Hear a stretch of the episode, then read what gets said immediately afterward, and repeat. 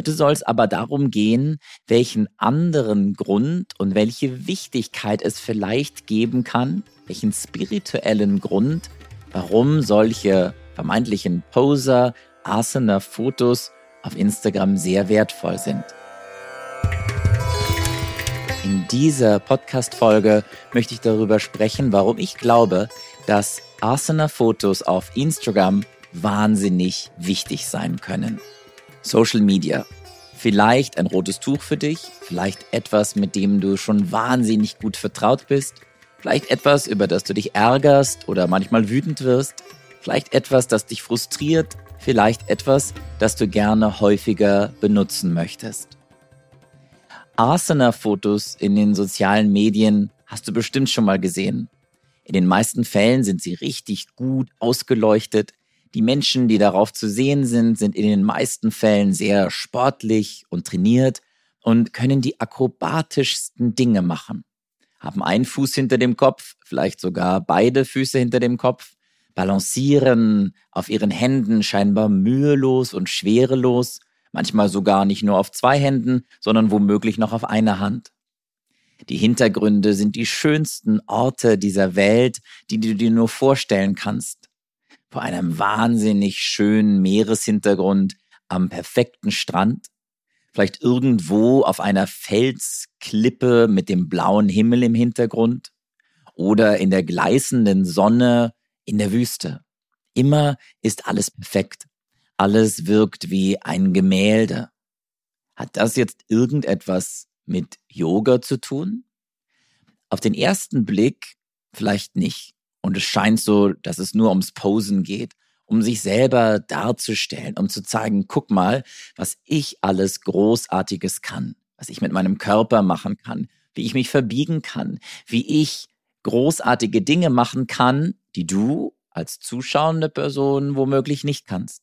Und schau auch mal her, an welche tollen Orte ich reisen kann, wo ich jetzt gerade wieder bin und nächste Woche schon wieder woanders was für ein tolles Team ich um mich herum habe, das mich in den perfekten Posen fotografieren kann, das mich immer perfekt und vollkommen aussehen lässt.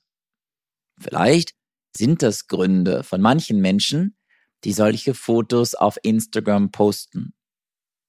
Vielleicht gibt es aber noch einen anderen Grund, der auf den ersten Blick gar nicht so ersichtlich scheint.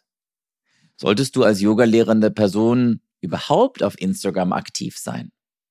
Aus meiner Sicht liegt das absolut an dir. Je nachdem, welche Kanäle du gerne nutzen möchtest. Mach die Dinge, die dir Spaß machen, die dir Freude bereiten. Mach die Dinge, die dich inspirieren. Und wenn es dir Freude bereitet, kleine Fotos oder Videos auf Instagram zu posten oder auf anderen sozialen Medien, dann ist das aus meiner Sicht ein wahnsinnig guter Weg, viele Menschen zu erreichen und dir eine Community aufzubauen. Und vor allem, deswegen heißt es ja soziale Medien, mit ihnen in Kontakt zu treten, mit ihnen zu kommunizieren und mit ihnen zu interagieren. Genau das ist vielleicht ein Thema mal einer anderen Folge, wo ich mit dir darüber sprechen kann und meine Tipps zum Umgang mit sozialen Medien als Yoga-lehrende Person teilen kann.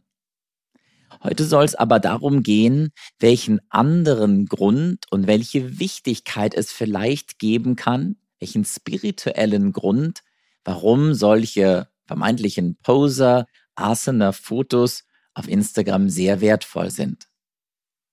Die Antwort, die ich mit dir teilen möchte oder der Grund, den ich mit dir teilen möchte, warum ich glaube, dass es wichtig ist, dass es solche Bilder gibt, entspringt einer Antwort meiner Lehrerin Sharon Gannon, der Mitgründerin der Jivamukti Yoga Methode, die ich nämlich genau nach dieser Sache gefragt habe.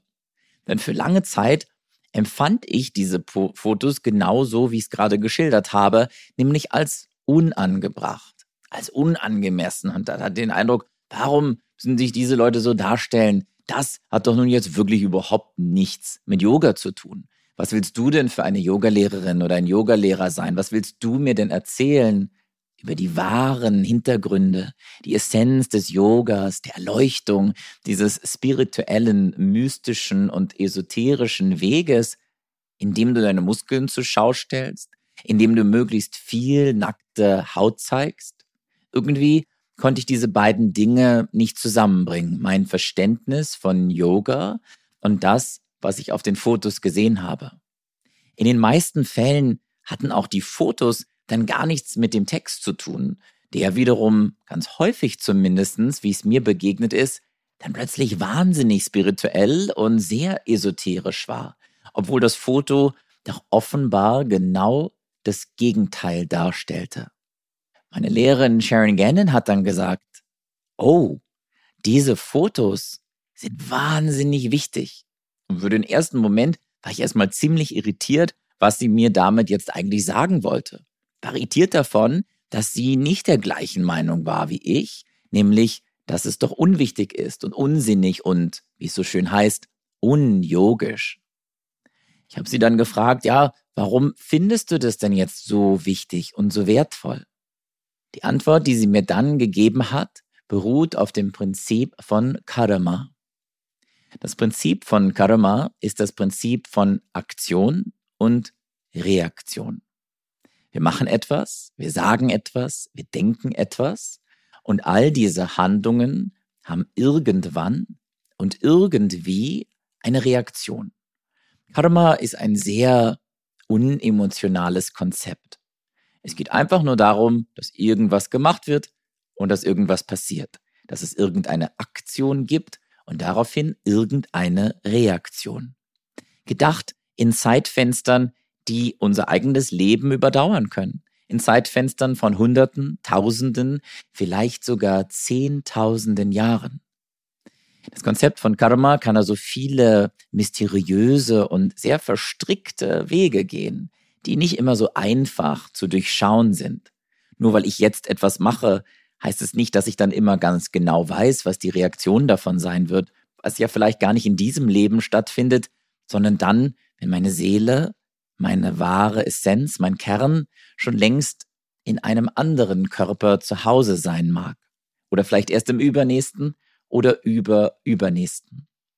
Karma nimmt auch zunächst mal keine Wertung vor. Es ist nicht gut oder schlecht. Karma ist immer relativ.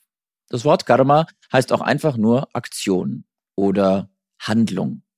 Das karmische Gesetz wird dann aber von vielen Menschen und im Laufe der Zeit immer emotionaler aufgeladen und dann heißt es irgendwann, es gibt gutes Karma und es gibt schlechtes Karma. Da es aber relativ ist, ist das gute Karma immer nur relativ gut für eine Sache. Wenn ich Yoga möchte, den Zustand von Einheit, den Zustand von Samadhi, dann sind vielleicht bestimmte Dinge sinnvoller als andere. Wenn ich aber etwas anderes möchte, dann kann das schon wieder vollkommen anders aussehen. Wir sollten also sehr achtsam und vorsichtig mit den Begriffen gutem und schlechtem Karma umgehen. Und wenn überhaupt, dann diese ganze Idee von Karma möglichst nur auf uns selber beziehen oder um ein großes Verständnis zu haben um so aus einer Vogelperspektive, aus einer Metaebene auf Dinge draufzuschauen, um Zusammenhänge hier und da schaffen zu können und vor allem, um uns daran zu erinnern, dass all das, was wir tun, irgendeinen Effekt hat. Dass all die Dinge, die wir selber machen, wertvoll sind. So wertvoll, dass sie einen Effekt haben werden. Ein einzelnes Wort, das wir sprechen, einen einzelnen Gedanken, den wir denken, eine, einzige Handlung, die wir tun oder eben ein einzelnes Foto, das wir auf Instagram posten. Zurück zur Antwort von Sharon. Sie hat gesagt, wenn eine Person so ein Foto postet und eine andere Person dann dieses wunderbare Foto am Strand in einem einarmigen Handstand sieht, in einer Yoga Asana, dann kann es passieren, dass die andere Person, die sich dieses Foto anschaut, plötzlich einen Aha-Moment hat.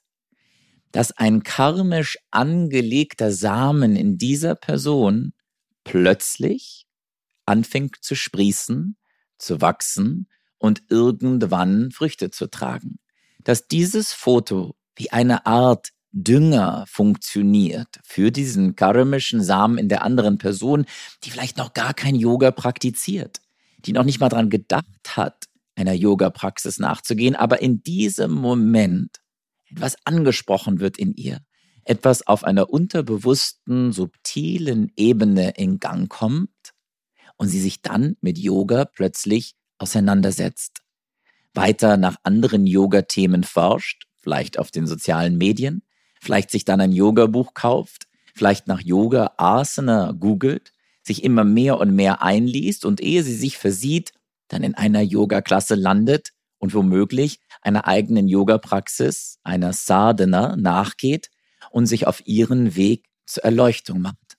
Alles nur, weil sie ein einzelnes Foto auf Instagram gesehen hat. Diese Fotos können also karmischer Auslöser sein dafür, dass eine andere Person sich auf ihren Weg zu Samadhi macht. Und das wiederum aus Yoga-Sicht wäre gutes Karma, das die Person in die Welt gebracht hat, die dieses Foto gepostet hat, weil sie einer anderen Person dabei Unterstützung, Support geleistet hat, sich auf den Weg des Yoga zu machen. Wir sollten die Wichtigkeit solcher Fotos also nicht unterschätzen und sollten vor allem nicht die Menschen verurteilen, die diese Fotos posten. Denn in dem Moment machen wir womöglich etwas, das eher schlechtes Karma, nochmal zur Erinnerung, relativ schlechtes Karma erzeugt, auf unserem Weg zu Yoga, weil wir uns dann nur damit beschäftigen, was diese anderen wohl denken, was das für eingebildete Menschen sein sollen, die so etwas posten, wie die das machen können, was die sich überhaupt einbilden, sich so zu zeigen, warum die so viel nackte Haut zeigen, warum sie uns unter Druck setzen, warum wir nicht so einen Körper haben wie wir und so weiter und so weiter. Alles Gedanken, die uns wütend machen, die uns ärgerlich machen, die anderen Schuld zuweisen, anstatt die andere Seite dieses Dings zu sehen und zu denken, wow, dieses Foto inspiriert vielleicht jemanden, sich auf seinen Yoga-Weg zu machen. Bedeutet das jetzt, dass du auch solche Fotos posten musst? Ich würde sagen, nein. Poste die Sachen, die für dich Inspiration bringen, die dich inspirieren, denn die Dinge, die dich inspirieren, können auch andere Menschen inspirieren. Und gleichzeitig halte nichts zurück, wenn du gerne ein Asana-Foto von dir posten möchtest und wenn das an einem wunderschönen Ort stattfindet, an dem du dich wohlfühlst, dann denk nicht, dass du das nicht zeigen darfst, dass du es nicht zeigen solltest, dass das unyogisch wäre. Es wird die Menschen ansprechen, die deinem Kanal auf Instagram, die dir gerne folgen werden.